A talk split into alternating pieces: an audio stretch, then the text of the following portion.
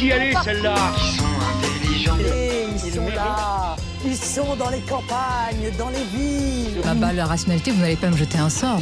Plus on sent euh, la triche, ne s'emmerde pas du tout, se protège grâce aux lois du système. J'ai envie de taper Jean-Philippe. Bonjour et bienvenue en direct de la planète Actualité avec le Zoom. Comme un jeudi sur deux, c'est avec une équipe de choc que nous allons passer la prochaine heure pour des chroniques toujours plus pertinentes les unes que les autres. Euh, équipe de choc, équipe de choc, équipe de choc entre ceux qui ont des rendez-vous décalés et les autres qui ont trop de travail. Heureusement que nos journalistes titulaires ont des bons remplaçants qui s'échauffent actuellement sur le terrain. Et oui, c'est ça la vie de journaliste. Une vie remplie d'imprévus. Donc aujourd'hui, notre chère équipe vous parlera des élections présidentielles au Brésil et des manifestations en Iran. Et breaking news, l'équipe du Zoom a réussi à vous dégoter une interview exclusive de la maire de Poitiers, Léonore Monconduit. Et oui, nous sommes allés nous perdre dans les couloirs de la mairie de Poitiers pour lui poser quelques questions quant à la subvention accordée à l'association Alternativa qui fait parler et qui fait beaucoup parler et est très polémique en ce moment. Mais avant tout ça, un peu d'actualité pure avec le flash info de Clémentine.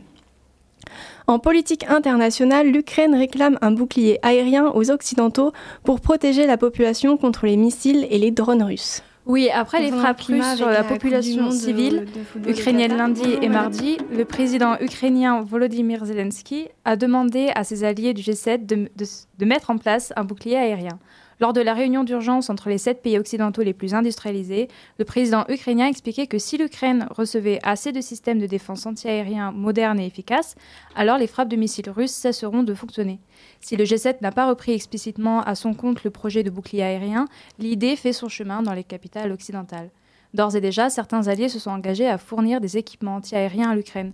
Longuement interrogé sur le conflit dans un entretien hier soir sur France 2, Emmanuel Macron a notamment annoncé que la France allait livrer, je cite, des radars, des systèmes et des missiles pour protéger les Ukrainiens des attaques, en particulier pour les protéger des attaques de drones. Le président a également répété, que la France envisageait de livrer six canons César supplémentaires à l'Ukraine. Les relations entre Washington et Riyad ne sont pas au beau fixe, car les récentes décisions de Riyad concernant le pétrole ne plaisent pas au président américain. Joe Biden a lancé le ton mardi contre le royaume saoudien. En diminuant la production pétrolière, l'OPEP a mis à nu la politique américaine à l'égard de l'Arabie saoudite et de son prince héritier. Elle pourrait même influencer les prochaines élections de mi-mandat aux États-Unis. C'est le signe d'une rupture entre deux alliés de longue date, note The New York Times. Après avoir promis de faire de l'Arabie saoudite un État paria, puis avoir tenté un rapprochement en juillet, le président américain Joe Biden, très en colère contre les décisions de Riyad sur le pétrole, a de nouveau haussé le ton, menaçant mardi 11 octobre le royaume de représailles. Il y aura des conséquences pour ce qu'ils ont fait avec la Russie, a affirmé le président lors d'une interview avec la chaîne CNN, sans toutefois préciser de quelle nature elle serait. Concernant les pénuries de carburant en France, la Première ministre Elisabeth Borne a menacé mardi de réquisitionner du personnel dans les raffineries ESSO. Comme on pouvait s'y attendre, la mise à exécution de l'ultimatum n'aura guère tardé. Mardi 11 octobre, face à la grève persistante dans les stations et dépôts de carburant pour de meilleurs salaires, qui provoque depuis plus de dix jours des pénuries et des files d'attente monstres, la Première ministre, Elisabeth Borne, a prononcé la sentence des syndicats, la réquisition. La direction du groupe Total Energy a invité les syndicats représentatifs à une réunion de concertation et d'échange mercredi après-midi. Questionné sur le mouvement de grève chez Total Energy et ExxonMobil, le chef de l'État a déclaré qu'il prévoyait un retour à la normale dans le courant de la semaine qui vient et a demandé à la CGT de, je cite, permettre au pays de fonctionner. Malgré ces annonces, la CGT a annoncé ce matin que la grève dans les raffineries françaises était reconduite. Dans le procès du, du crash du vol Rio-Paris, la deuxième journée d'audience a été marquée par l'audition du directeur de l'enquête, submergé par l'émotion au moment d'évoquer la remontée des corps des victimes. Pour rappel, le 1er juin 2009, un vol reliant le Brésil à la France s'est abîmé en mer. Le drame, s'est noué en 4 minutes à peine dans le biclos d'un cockpit en survol de la zone de convergence intertropicale. Les 216 passagers et 12 membres d'équipage meurent sur le coup. Aujourd'hui, les accusés Air France et Airbus sont renvoyés en correctionnel pour homicide involontaire. Et à Poitiers maintenant, notre équipe a réussi à interroger au détour d'une interview Madame la maire sur le boycott de la Coupe du Monde de football au Qatar. Oui Esther, nos journalistes du Zoom ont demandé à Léonore Monconduit si, comme d'autres villes en France, Poitiers boycottera l'événement. Je vous propose d'écouter sa réponse au micro du Zoom.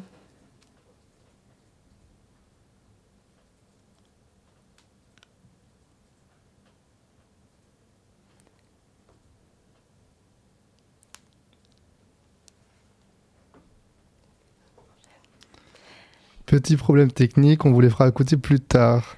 Bon, Euh, pas de Léonore Beauconduit pour Voilà. le moment, mais on remercie Clémentine. Si enchaîne, je peux pas. euh, merci beaucoup Clémentine pour ta première prise de parole au micro du Zoom. C'était le Flash Info sur Pulsar et il est 17h05. Et oui, on part en fou rire, c'est un peu les aléas du direct. Et maintenant, prenons la direction du Brésil, où le 3 octobre dernier se tenait le premier tour des élections présidentielles opposant Jair Bolsonaro à Lula. Le premier tour s'est déroulé dans un climat de tension extrême. Explique-nous tout, Timoun. Tout d'abord, avant de rentrer dans le vif du sujet, laissez-moi vous faire une rapide présentation des deux protagonistes. Commençons par Jair Bolsonaro, le président sortant. C'est un ancien militaire âgé de 67 ans. Il se situe à l'extrême droite de l'échiquier politique, menant une politique ultra-conservatrice, se basant sur une, nostalgie de la dictature, mais aussi sur le rejet de la communauté homosexuelle ou LGBT, sans oublier un mépris de la femme décomplexée. Son opposant, Luis Ignacio Lula da Silva de son nom complet, est lui un ancien ouvrier de 76 ans. Il a été président de la République de 2003 à 2011. Il est classé à gauche du spectre politique, avec pour valeur la défense des ouvriers et des classes populaires. Paul, tu l'as rappelé, ce sont des élections présidentielles sous haute tension, comme le montre l'obligation pour les deux candidats de porter des gilets pare-balles lors de certains déplacements. Mais comment en est-on arrivé là? Tout commence avec des invectives pouvant se transformer en de la diffamation des deux côtés. Par exemple, Bolsonaro qualifie Lula, je cite, d'escroc qui a dépassé Al Capone, en référence à ses affaires judiciaires, mais aussi d'ivrogne ou encore de traître à la patrie. En retour, Lula l'a qualifié de bouffon et de bouseux, mais aussi de cannibale. Cette tension palpable s'explique par une rupture au sein de la population qui est clivée entre l'extrême droite d'un côté et la gauche de l'autre. À l'approche du second tour, qui aura lieu le 30 octobre prochain, la tension va s'accentuer. En effet, Jair Bolsonaro a laissé entendre qu'il ne reconnaîtrait peut-être pas les résultats des prochaines élections. De plus, les résultats beaucoup plus serrés que prévu, donnant Lula vainqueur avec 48,4% des voix contre 43,2% pour le président sortant, favorisent la véhémence. En effet, les instituts de sondage donnaient vainqueur Lula avec 13 points d'avance le 3 octobre dernier. Et est-ce que ces tensions sont pas un peu liées aux enjeux immenses de cette élection, justement? Et si oui, quels sont-ils? Bien sûr, on peut dire que la tension est largement à la hauteur des enjeux. Tout d'abord, il y a un enjeu institutionnel et démocratique énorme. Le Brésil connaît un affaiblissement démocratique depuis quelques années, mais depuis 2018 et l'arrivée au pouvoir de Jair Bolsonaro, cela n'a fait que s'accélérer. En effet, il n'a eu de cesse de discréditer et disqualifier la Cour suprême, d'émettre des allégations de fraude électorale et d'établir des militaires à des postes gouvernementaux. 6000 d'après l'Institut Montaigne. Sans oublier qu'il a du mal avec la conception de l'état de droit. Bref, vous avez compris que l'avenir de la jeune démocratie brésilienne est en jeu. Le deuxième enjeu fondamental est celui de la plus grande forêt du monde, l'Amazonie. Ces deux dernières années, le Brésil a connu des événements climatiques extrêmes, comme une sécheresse historique ou bien des inondations meurtrières. Mais le grand enjeu est bien la déforestation. En effet, l'Amazonie a perdu l'année dernière en moyenne 18 arbres par seconde, affirme le monde. L'inaction de l'actuel président a débouché sur une levée de boucliers des associations écologistes, de l'opposition et même de la communauté internationale. Face à cela, Lula se pose en défenseur de l'Amazonie et dit vouloir développer le pays sans pour autant piétiner cette dernière. François-Michel Le Tourneau, directeur de recherche, au, de recherche au CNRS et géographe spécialiste de l'Amazonie brésilienne, explique que sous le mandat de Lula, en 8 ans, la déforestation a été divisée par 4 ou 5, alors que sous Jair Bolsonaro et Michel Temer, en 6 ans, elle a été multipliée par 2 ou 3. Enfin, le troisième enjeu prépondérant est social et économique. Même si l'inflation est repassée sous les 10% et que le taux de chômage est en légère baisse, 15 Brésiliens sur 100 sont toujours touchés par la faim. À noter que le Brésil d'ailleurs a fait son retour sur la carte mondiale de l'insécurité alimentaire. Face à cela, Lula met en avant son bilan, et notamment celui de la Bolsa Familia, qui a permis de sortir des millions de Brésiliens de la pauvreté dans les années 2000. Pour dire Bolsonaro, il s'appuiera sur le maintien accompagné d'une légère augmentation des aides en faveur des plus pauvres jusqu'à décembre. Avant de vous quitter, nous vous avions demandé sur notre compte Instagram, le Zoom Radio, qui vous verriez être élu président. Vous nous avez répondu majoritairement à 91% Lula et 9% Jair Bolsonaro. Malheureusement, la population brésilienne n'a pas l'air aussi décidée que vous tous et toutes. Maintenant, je ne peux que vous inviter à suivre les résultats du second tour tout en continuant d'écouter Radio Pulsar. Et oui, merci Timoun. Tout cela sera à suivre le 30 octobre prochain. Et maintenant, après un petit problème technique avant la chronique, on peut revenir à Léonard Monconduit et sa réponse par rapport au boycott de la Coupe du Monde. Concernant le climat avec la Coupe du Monde de football au Qatar, il y a beaucoup de villes qui ont choisi de boycotter l'événement. Est-ce que ce sera le cas pour la ville de Poitiers? Euh, Oui, tout à fait. C'est une décision que nous avions prise il y a plusieurs mois de ne pas euh, de ne soutenir en aucune manière la diffusion de la Coupe du Monde euh, euh, de foot euh, à Poitiers, parce que c'est une question de cohérence avec nos engagements sociaux, éthiques, environnementaux. C'est une manière d'alerter les citoyens sur le fait que ce spectacle grand public eh bien, a des conséquences très fortes sur les personnes qui ont, contribué au chantier, sur l'environnement, sur tous les déplacements que ça génère. donc oui, euh, la ville de Poitiers s'inscrit dans le mouvement des villes qui euh, s'engagent contre, alors non pas contre le principe de la Coupe du Monde, c'est important pour moi de le dire, parce que ça reste un événement fédérateur, populaire, et on a besoin de ces événements-là dans la société aujourd'hui. Mais par contre, on n'a pas besoin qu'ils soient organisés euh, d'une telle manière, d'une manière aussi irresponsable socialement, économiquement, écologiquement. Voilà, merci à elle d'avoir répondu à cette question. Dans la rubrique Portrait, Kylian nous emmène cette semaine vers un événement important mais peu médiatisé, les élections au sein du Parti des Républicains qui sont amenés à choisir leur nouveau président. Au menu donc, un double portrait des deux principaux candidats à ce poste, Bruno Retailleau et Éric Ciotti, et une explication un peu plus en détail sur les enjeux de cette élection. Oui, bonjour à tous, chers auditeurs et auditrices. Dans le bassinage médiatique de ces dernières semaines, il y a une affaire dont on ne parle presque pas, les élections des républicains. En effet, en décembre prochain, les membres du parti de droite vont devoir changer de président après près de trois ans de bons et loyaux services de Christian Jacob. Les deux principaux candidats à cette élection sont le député des Alpes-Maritimes Éric Ciotti et le sénateur vendéen Bruno Retailleau. Qui sont ces deux candidats et quelles sont leurs particularités?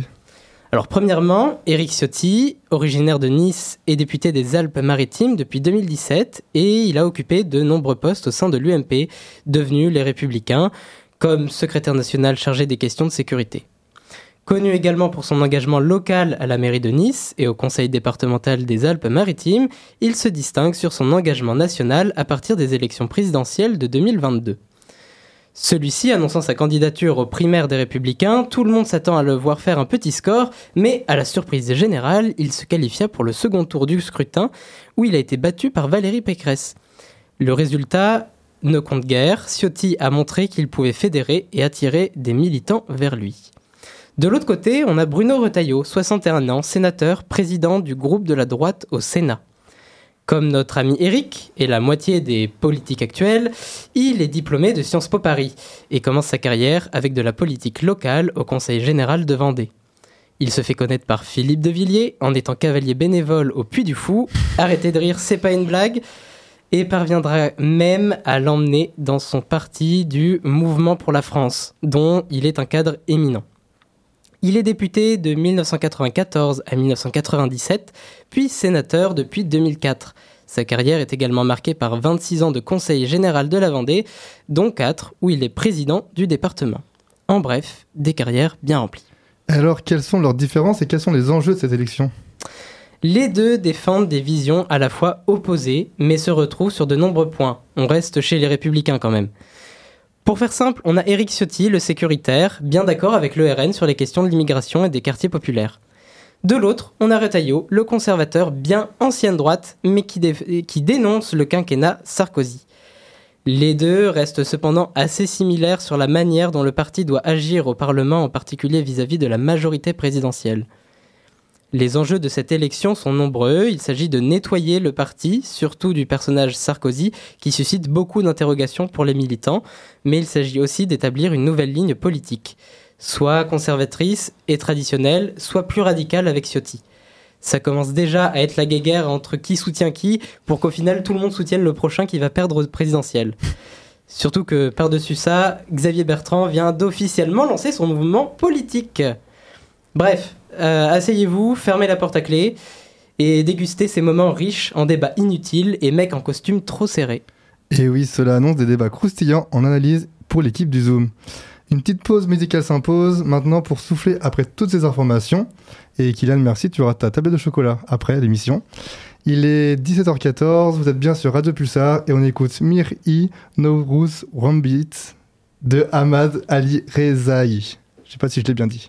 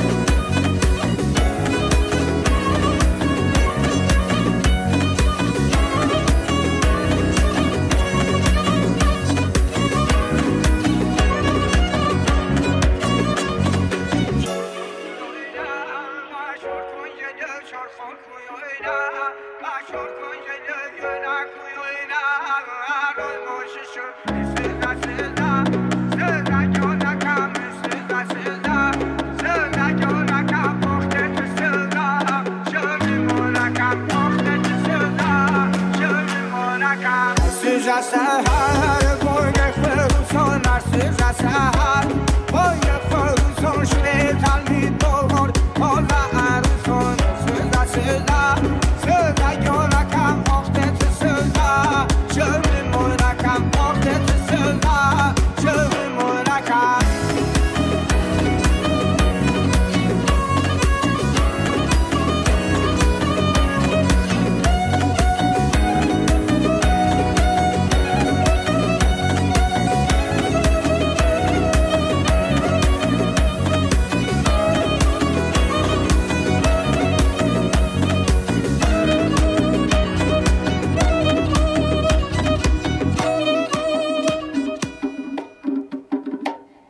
Fin de la pause musicale, il est 17h17 et 55 secondes et vous écoutez encore le Zoom sur les ondes de Radio Pulsar. On écoute maintenant Mathilde qui va nous montrer que même lorsqu'on est mère et qu'on a 33 ans, obéir, ça va pas toujours de soi. Et oui, aujourd'hui j'aimerais revenir sur un événement qui s'est passé le mois dernier dans notre ville au Sans-Clocher. Le 17 et 18 septembre 2022, le parc du Triangle d'Or de Poitiers a accueilli un village des alternatives initié par le collectif Alternatiba de Poitiers. Mais Alternatiba, qu'est-ce que c'est? C'est une asso locale? Non. Esther, ce mouvement citoyen ne trouve pas ses racines à Poitiers, mais dans le Pays basque, à Bayonne. Le collectif Alternatiba est né en 2013 à la veille de la COP 21. Des citoyens, des associations se sont rassemblés pour pouvoir mettre en valeur des alternatives à nos sociétés consuméristes, notamment dans le domaine de l'habitat, de l'éducation, de l'agriculture et bien d'autres domaines. Leur but est de promouvoir des initiatives concrètes contre le dérèglement climatique et pour la justice sociale. Suite à cet événement, des collectifs se sont créés un peu partout en France. Selon le site du mouvement Alternatiba, il existerait 130 collectifs locaux. Donc n'hésitez pas à regarder s'il y en a un près de chez vous. Celui de Poitiers s'est créé en 2015 et le premier village des alternatives de Poitiers a eu lieu en 2017. Après deux ans marqués par la pandémie, le village des, des alternatives a fait son grand retour en 2022. L'objectif de ce village, agir et faire agir au niveau individuel, mais surtout au niveau collectif pour tendre vers une société de la sobriété. La formation était un des thèmes clés du village. Certains stands proposaient des ateliers de sensibilisation, comme Greenpeace, qui proposait d'identifier les labels euh, bio, réellement respectueux de l'environnement. D'autres proposaient des formations pour réparer son vélo et un autre à alimenter la polémique. Ce stand proposait une formation à la désobéissance civile. Le concept de désobéissance civile ne remonte pas à la marche de sel entamée par Gandhi, mais au XIXe siècle. L'auteur américain naturaliste Thoreau a utilisé le terme de désobéissance, de désobéissance, civile pour décrire son refus de payer une taxe destinée à financer la guerre contre le Mexique. Une guerre qu'il jugeait injuste. Ainsi, la désobéissance civile est un refus assumé de se soumettre à une loi que l'on trouve injuste. Le plus souvent, cette forme de désobéissance civile est pacifique et non violente. Cet atelier pose problème. À qui? Au préfet de la Vienne, LREM, Jean-Marie Gérier, qui a demandé à la mairie de Poitiers de retirer la subvention accordée au village des alternatives Alternatiba. Sa demande s'appuie sur la loi contre les séparatismes qui stipule que toute structure bénéficiant de financement public ne doit pas inciter à agir contrairement à la loi. Cette prise de position du préfet survient après un été marqué par la colère de certains agriculteurs suite à la détérioration de leurs méga-bassines qui leur permettent d'irriguer les champs en cas de sécheresse. Ces grandes bassines sont très controversées et sont accusées de détruire et dérégler les écosystèmes.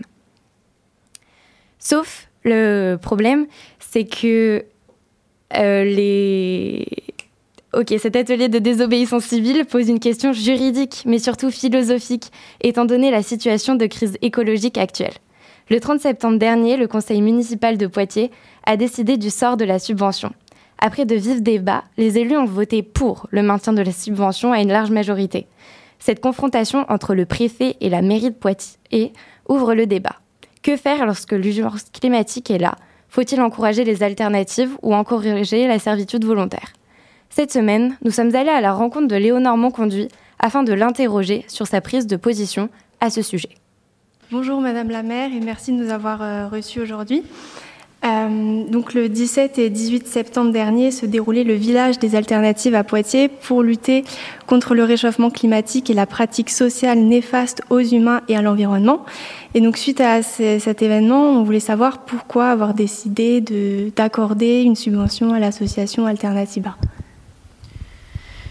Alors, euh, la subvention a été accordée avant le festival. Hein. Ça fait à peu près un an qu'on avait été sollicité par l'association Alternativa qui euh, nous demandait de la soutenir pour l'organisation de l'événement. Et euh, c'est la deuxième édition du village des alternatives à Poitiers. Il y en avait déjà eu un en 2017 qui était déjà soutenu par la mairie.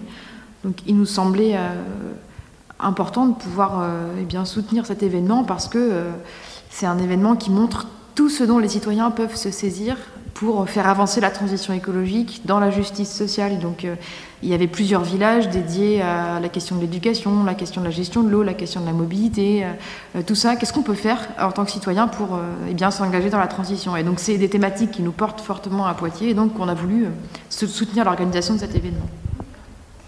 Que répondez-vous au préfet de la Vienne, Jean-Marie Girier, qui pense que la désobéissance civile serait manifestablement incompatible avec le contrat d'engagement républicain?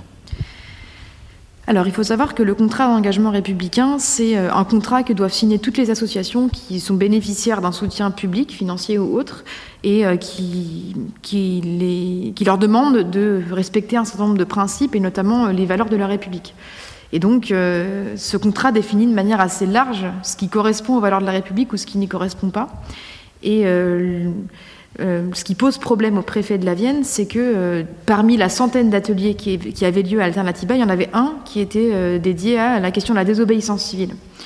Et, le préfet considère que parler de la désobéissance, voire former au principe, à l'histoire de la désobéissance civile, c'est inciter à désobéir à la loi. Et c'est là-dessus que je ne suis pas d'accord avec lui Euh, euh, je, je, considère que euh, c'est aussi le rôle des associations, et ça fait partie de leurs libertés qui sont garanties dans la loi, qu'elles leur permettent de parler de désobéissance civile, de même que de parler de toutes thématiques euh, sur lesquelles on peut ne pas être d'accord.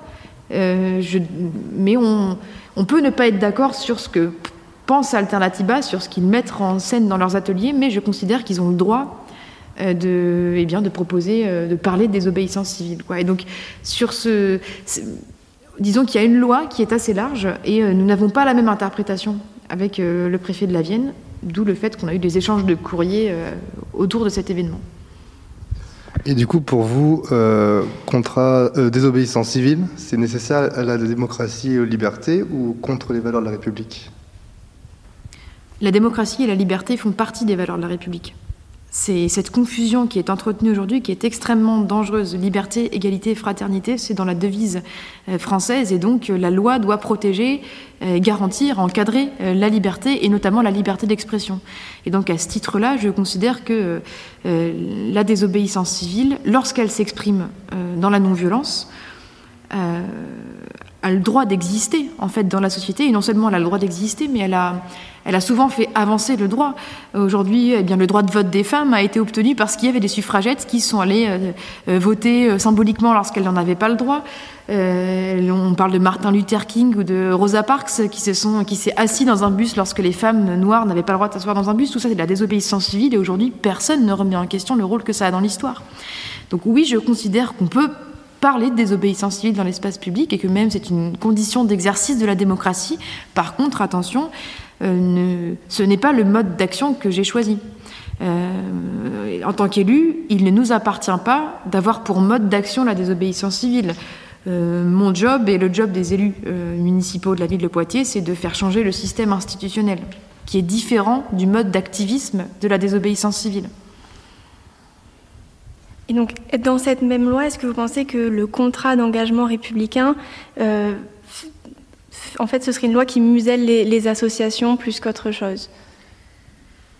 Un. Alors, il faut savoir que cette loi, lorsqu'elle a été votée, euh, elle avait été contestée par énormément d'associations et euh, pas que des associations écologistes, clairement. Hein. Euh, le mouvement associatif, par exemple, qui, rassemble toutes les grandes têtes de réseaux associatifs, euh, s'était prononcé contre cette loi et, et je crois qu'il y a encore un recours actuellement contre cette loi. Et parmi tout ce qui était, toutes les préoccupations des associations, il y avait le fait justement que la définition de ce qui rentrait ou pas dans les valeurs de la République était tellement large que ça laissait un pouvoir d'interprétation beaucoup trop grand à un gouvernement pour pouvoir décider de ce qui était légal ou ce qui ne l'était pas.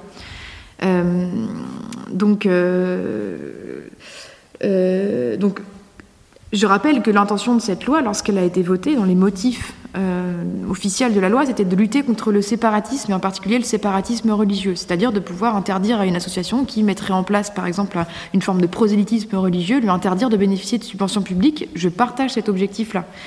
Mais force est de constater, avec euh, le cas d'Alternativa à Poitiers, que ce principe ne s'applique pas avant tout aux associations qui risquent de, tomber dans un, une menace séparatiste, mais à des associations qui, a priori, en tout cas à Poitiers, n'ont occasionné aucun trouble à l'ordre public et, à mon sens, ne représentent pas une menace pour les valeurs de la République en tant que telles. Merci. Est-ce que vous pensez que la polémique, pas tant la décision euh, qui a été prise euh, par le préfet de son bon droit, c'est le pouvoir réglementaire qu'il a, mais euh, toutes les imbrications médiatiques qui ont suivi, est-ce qu'elles ont été dues notamment en raison de votre étiquette politique, à votre sens? Il y, a, clairement une lecture politique qui peut être faite de, cette situation. Euh, et que euh, les arguments qui sont mis, qui sont mis en avant euh, pour, pour dénoncer le fait que la ville de Poitiers soutient Alternativa sont des arguments que j'entends depuis le début du mandat, c'est-à-dire que nos opinions, nos propositions, nos actions municipales seraient anti-républicaines. Et il y a une confusion extrêmement dangereuse entre une opinion qui peut être différente de celle du gouvernement ou, euh, une interprétation qu'on peut avoir euh, de la loi qui soit différente de, celle même, du préfet, ce veut, ça, ne veut pas dire que nous ne sommes pas républicains. Il faut faire attention avec cet argument-là, puisque euh, c'est entretenir la confusion entre une opinion et le non-respect de la République. Je trouve que ça, c'est extrêmement dangereux, notamment par rapport à l'extrême droite, où je voilà, je, considère que l'extrême droite a un comportement bien plus anti-républicain ou potentiellement à risque beaucoup plus anti-républicain que ce que nous pouvons porter à Poitiers en, en défendant la liberté d'expression et les libertés associatives questions aujourd'hui. Et euh, qu'est-ce que vous pensez? Parce que je conseille à tous les auditrices et les auditeurs qui nous écoutent, lisez les rubriques expression politique des euh, journaux communaux, c'est très important. Et euh, donc, le groupe d'opposition, Poitiers, l'avenir s'écrit à taille humaine, donc représenté ici par François Blanchard, avait écrit, donc je cite le dernier paragraphe, Nous demandons à la majorité municipale de réaffirmer sa volonté de respecter et de faire respecter la loi dans toute occasion. Cela en va du respect de notre pacte républicain. Est-ce que vous voyez ça comme euh, une attaque personnelle? Donc déjà au-delà de la question euh, de l'appartenance politique, et même en, tant même euh, votre action en tant que responsable politique? Non, non, on a eu un débat très riche en conseil municipal, y compris avec le groupe auquel appartient François Blanchard. Nous, nous, ne partageons pas le même avis sur cette question-là. et ça me permet vraiment de redire que dans cette situation, comme dans l'ensemble de l'exercice de mon mandat, jamais euh, mon intention n'est d'outrepasser la loi, n'est de s'émanciper du cadre légal. Sur cette question-là précisément d'Alternativa, encore une fois, je considère que la loi est très large et donc que son interprétation mérite d'être euh, euh, réaffirmée ou peut-être sanctionnée par un juge. Malgré tout, ça reste le rôle du juge de savoir dire l'interprétation qui doit être faite d'une loi. Donc, euh, donc non, il n'y a pas de... Euh, voilà, si ça peut rassurer l'opposition, je le redis, y compris à votre micro, nous entendons rester dans le cadre légal et contribuer à le faire évoluer lorsque ça peut être nécessaire. Mais euh, notre rôle d'élu, c'est bien euh, d'agir dans le système et donc y compris en respectant euh, le cadre légal. Et c'est aussi un message effectivement qu'il est indispensable d'envoyer aux citoyennes et aux citoyens, celui de l'exemplarité des élus, de l'équipe municipale, de l'action de la municipalité. Mais, mais cette situation encore est une question différente sur Alternativa. Et euh, toujours d'un point de vue légal, est-ce que vous pensez que euh, la, décision que vous avez prise lors du dernier conseil municipal, elle pourrait aller jusqu'au tribunal administratif, euh, même pourquoi pas au conseil d'État? Le préfet m'a fait savoir sa position. nous avons répondu en tant que ville de Poitiers. Maintenant, la balle est dans son camp.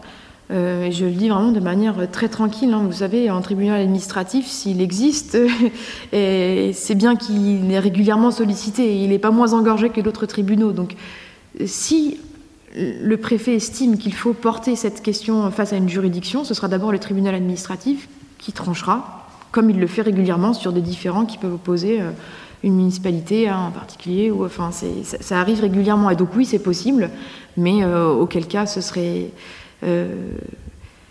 enfin, c'est le, cours naturel des choses euh, et, nous serions tout à fait prêts à l'assumer et à assumer l'interprétation définitive du juge, quelle qu'elle soit. S'il s'avère que eh l'interprétation demandée par le, préfet de la Vienne est, juste et confirmée par le juge, eh bien évidemment nous nous conformerons à, la demande de, de demander à Alternativa de rembourser la subvention.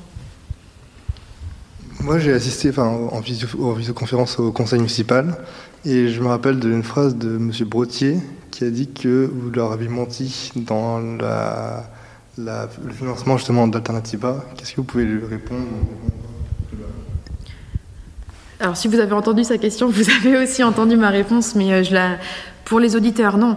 Monsieur Brottier considérait que nous avions euh, menti dans le sens où nous aurions volontairement occulté euh, la mention de désobéissance civile dans le programme lorsque nous avons fait voter la subvention Alternativa.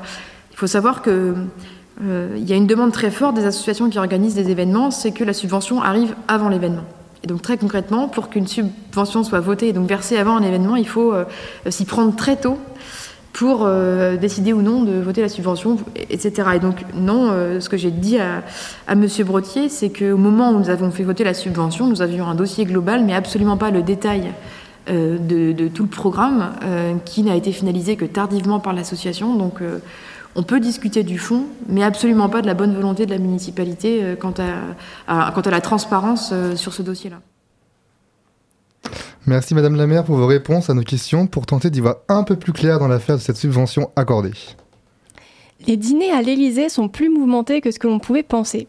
Le 28 septembre 2022, Emmanuel Macron évoque l'hypothèse de dissoudre l'Assemblée nationale si elle devient un frein aux réformes de retraite. Pour cette nouvelle chronique, Alice revient sur la notion de dissolution parlementaire. Le vent souffle sur l'Assemblée nationale ces dernières semaines. Entre affaires, amendements et débats, le président de la République en rajoute une couche et menace de dissoudre l'Assemblée nationale si les députés seraient prêts à voter une motion de censure, un outil parlementaire permettant de mettre en avant une désapprobation des députés d'une potentielle loi. Donc un frein pour faire passer la réforme des retraites qui se joue actuellement comme si l'Assemblée nationale n'avait déjà pas assez de problèmes à gérer. Petit reminder, le 24 janvier 2020, le gouvernement propose un projet de loi devant l'Assemblée nationale dont le but serait d'instaurer un nouveau système de retraite universelle une réforme en stand-by depuis et qui a du mal à voir le jour. Ayant une majorité relative à l'Assemblée, la, coalition entre le Modem, Horizon et Renaissance a du souci à se faire car en face, les partis d'opposition n'ont pas l'air de grands partisans de cette réforme. Menaçant l'air ou proposition réfléchie, le président n'en fait qu'à sa tête. Mais rassurez-vous, aujourd'hui je ne vais pas m'attarder sur les états d'âme de Macron, mais plutôt sur le terme de dissolution. Merci beaucoup pour cette mise en contexte, Alice. Mais maintenant, parle-nous vraiment de ce que ça veut dire dissoudre l'Assemblée nationale. Le pouvoir de dissolution est une arme présidentielle et fait partie des pouvoirs propres du président de la République. En cas de vote d'une motion de censure du Parlement, l'article 12 de la Constitution laisse le droit au président de dissoudre l'Assemblée nationale après consultation du Premier ministre et des présidents des deux assemblées. Mais il n'est pas obligé de tenir compte de leur avis si le président veut l'utiliser, il doit quand même attendre un an après les élections législatives. Donc s'il décide de dissoudre l'Assemblée, on a encore un peu de temps avant devant nous avant que la bataille commence, mais si dissolution il y a, de nouvelles élections doivent être effectuées dans les 20 à 40 jours. Mais alors pourquoi dissoudre l'Assemblée nationale?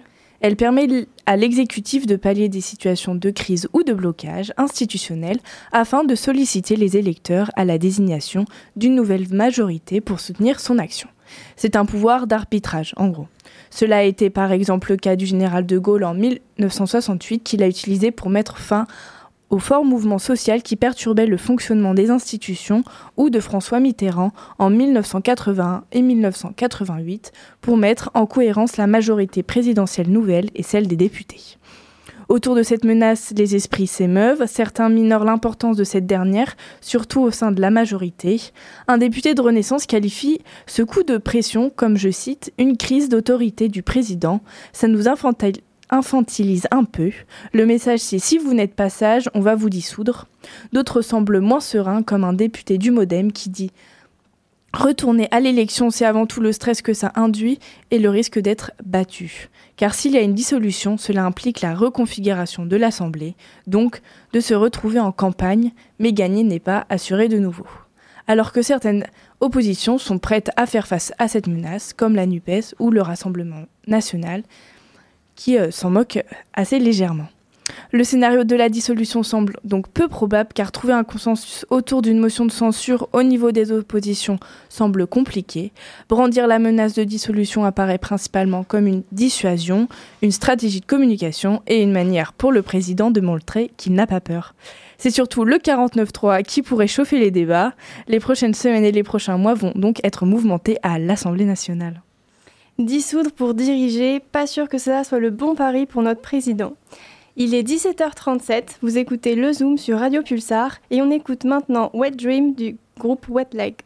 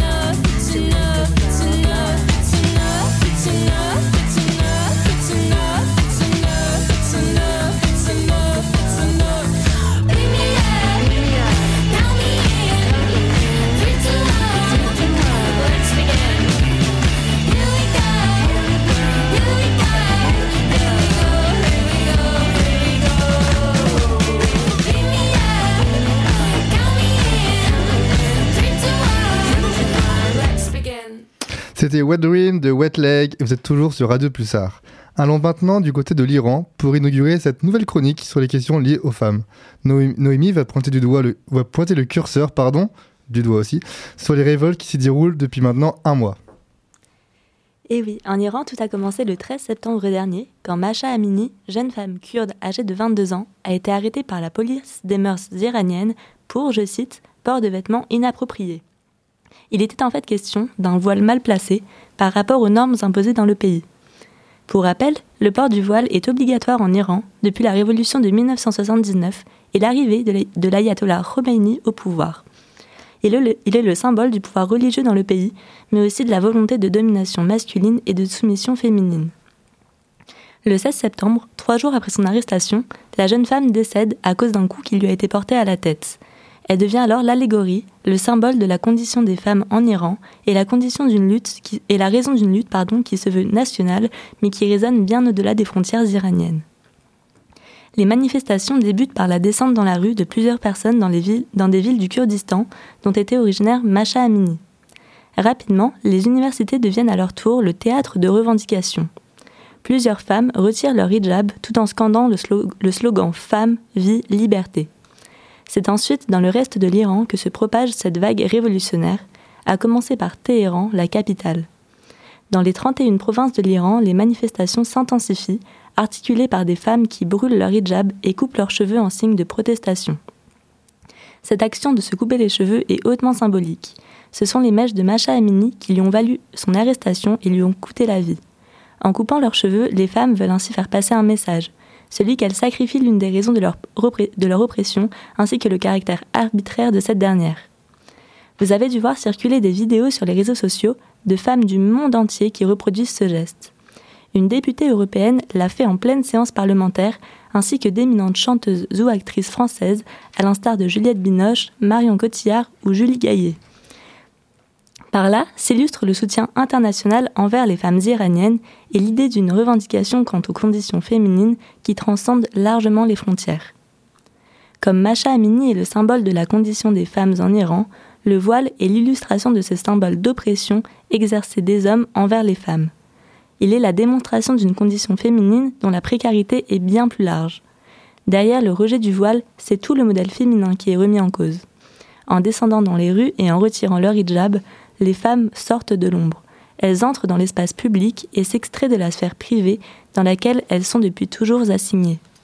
Mais du coup, la, la révolte, elle se limite à la question des femmes ou d'autres luttes commencent à se rassembler autour de celle-ci Si les manifestations en Iran ont dans un premier temps ciblé la question féminine, nous assistons depuis à une certaine convergence des luttes.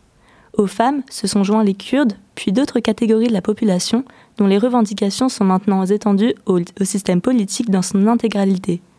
Dans les rues, c'est un rejet des autorités religieuses et du régime théologique qui est, du, régime théocratique qui est exprimé. Cela s'insère en effet dans un contexte où l'accès à la santé et à l'éducation est compromis, où le niveau de vie s'effondre et dans une crise de légitimité politique. Ce sont donc des revendications bien plus larges qui encerclent celle du port du hijab. C'est tout le régime politique islamiste d'Iran qui est remis en cause, comme en témoigne le slogan Mort au dictateur, scandé dans les rues et dans les universités. Comme l'a remarqué le New York Times, ces manifestations sont le reflet de l'une des défiances politiques les plus importantes que le gouvernement islamiste ait connues. Et justement, en parlant de gouvernement, il euh, y a une réponse de leur part?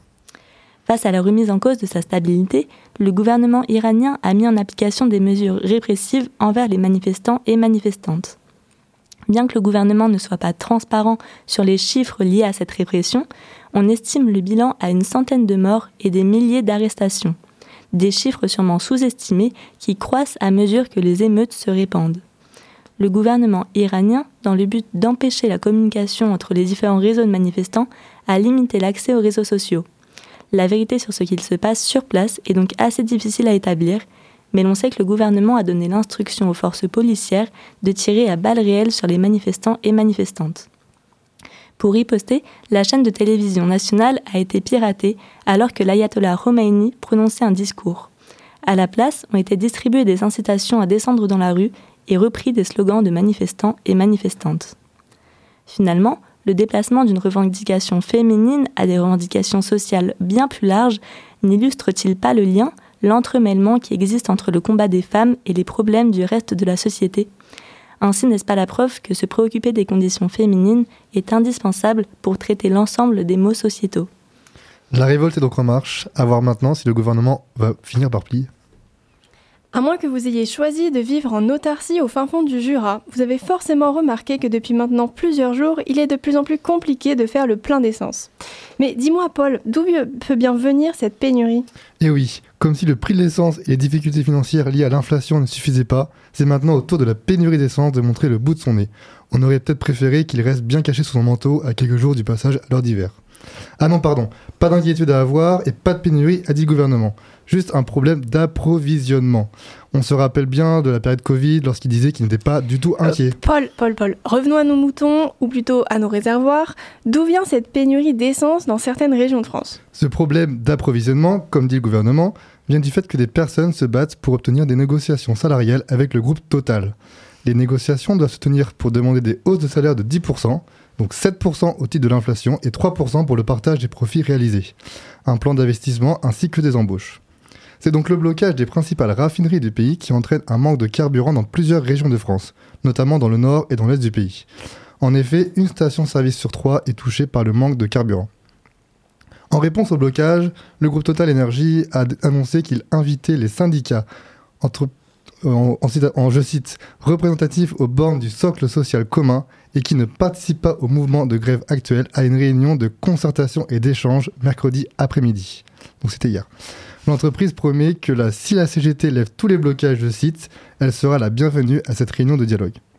Elisabeth Borne a annoncé la réquisition, du personnel d'Exo ExxonMobil. Cette mesure est permise par la loi et vise à réquisitionner des personnels indispensables au fonctionnement des dépôts. Donc je la cite. Si les blocages durent et que les problèmes de ravitaillement continuent à perdurer, le gouvernement envisage, je cite, d'intervenir directement, selon les mots d'Olivier Véran. Nous ne laisserons pas le blocage perdurer, a aussi prévenu Clément Beaune, le ministre des Transports. L'entourage d'Elisabeth Borne indique que le gouvernement ne peut laisser le pays être bloqué. Et sur France 5, Clément Beaune, a également ajouté qu'il ne stigmatise pas les revendications sociales des hommes et des femmes qui ont fonctionné nos raffineries, mais en revanche, on ne peut pas bloquer le carburant des Français lorsqu'on en a la responsabilité. Et les prix qui augmentent ne sont plus dus qu'au blocage dans les raffineries, si? Non, enfin oui et non. Enfin, à vrai dire, on ne sait plus vraiment quoi penser pour tout avouer. Si les cours du pétrole ont bien augmenté ces derniers jours, les prix affichés dans certaines stations-service semblent pouvoir montrer une autre réalité. Certains distributeurs pourraient profiter de la situation en gonflant encore un peu plus les prix à la pompe, comme si ça ne suffisait pas déjà, et le prix redépasse les 2 euros le litre dans certaines stations-service de la région parisienne, de quoi donner le tournis au compte bancaire. La répression des fraudes devrait donc renforcer ces contrôles dans les jours qui viennent. Ouais, mais bon, s'il y a plus d'essence, les gens vont être obligés de trouver des nouvelles manières de se déplacer. C'est pas une bonne chose pour la planète, ça? C'est vrai, Esther, mais une chose est certaine, c'est qu'à l'époque actuelle nous le montre en plus, c'est qu'il va falloir se détacher des moyens de transport polluants. Peut-être que les difficultés pour remplir le réservoir de sa voiture vont entraîner les Françaises et les Français à revoir leurs pratiques de déplacement pour aller travailler, au bénéfice des transports en commun par exemple. Encore faudrait-il que les pouvoirs publics s'activent pour offrir des moyens de substitution à la voiture dans les territoires éloignés des centres et que les bus aient du carburant pour pouvoir rouler reste la solution du vélo, mais pas si simple lorsqu'on habite à plusieurs dizaines de kilomètres de notre travail et qu'aucune piste cyclable n'est présente sur le trajet. Et eh oui, on ne peut pas demander aux Françaises et aux Français des miracles si rien n'est fait pour leur permettre de changer leurs moyens de déplacement. Pour finir cette émission, laissons place à l'agenda dans lequel on vous présente les événements à ne pas louper. Le vendredi 14 octobre, c'est les 10 ans de la compagnie L'Homme Debout à Vouneuil-sous-Biard. À cette occasion, la compagnie vous accueille dans ses ateliers pour des visites tout l'après-midi. À partir de 19h, vous pourrez profiter d'un apéro, d'une buvette, d'une fanfare, de marionnettes géantes, danser toute la nuit sur le dance floor et découvrir plein d'autres surprises. La ville de Poitiers, le Centre communal d'action sociale et le Centre hospitalier Henri Laborie s'associent pour organiser la 33e édition des Semaines d'information de la santé mentale. Jusqu'au 23 octobre 2022, les SISM ouvrent le débat sur la santé mentale et l'environnement partout en France et bien évidemment dans la Vienne. Plusieurs événements en lien avec le sujet sont proposés dans la ville. Vous pouvez les retrouver sur le site internet du centre hospitalier Henri Laborie. Le 16 octobre, à l'espace Mendes France, est proposé un spectacle sonore en milieu naturel intitulé Écosystème, E-K-O-S-Y-S-T-E-M, dans le cadre de, de la Fête de la Science 2022. Le Zoom c'est déjà terminé, mais on revient dans deux semaines, toujours plus, toujours plus haut, toujours plus fort. En attendant, vous pouvez retrouver le replay de l'émission sur le site de Radio Pulsar dès demain. Et n'oubliez surtout pas les loulous, on n'est jamais mieux servi que par l'actualité.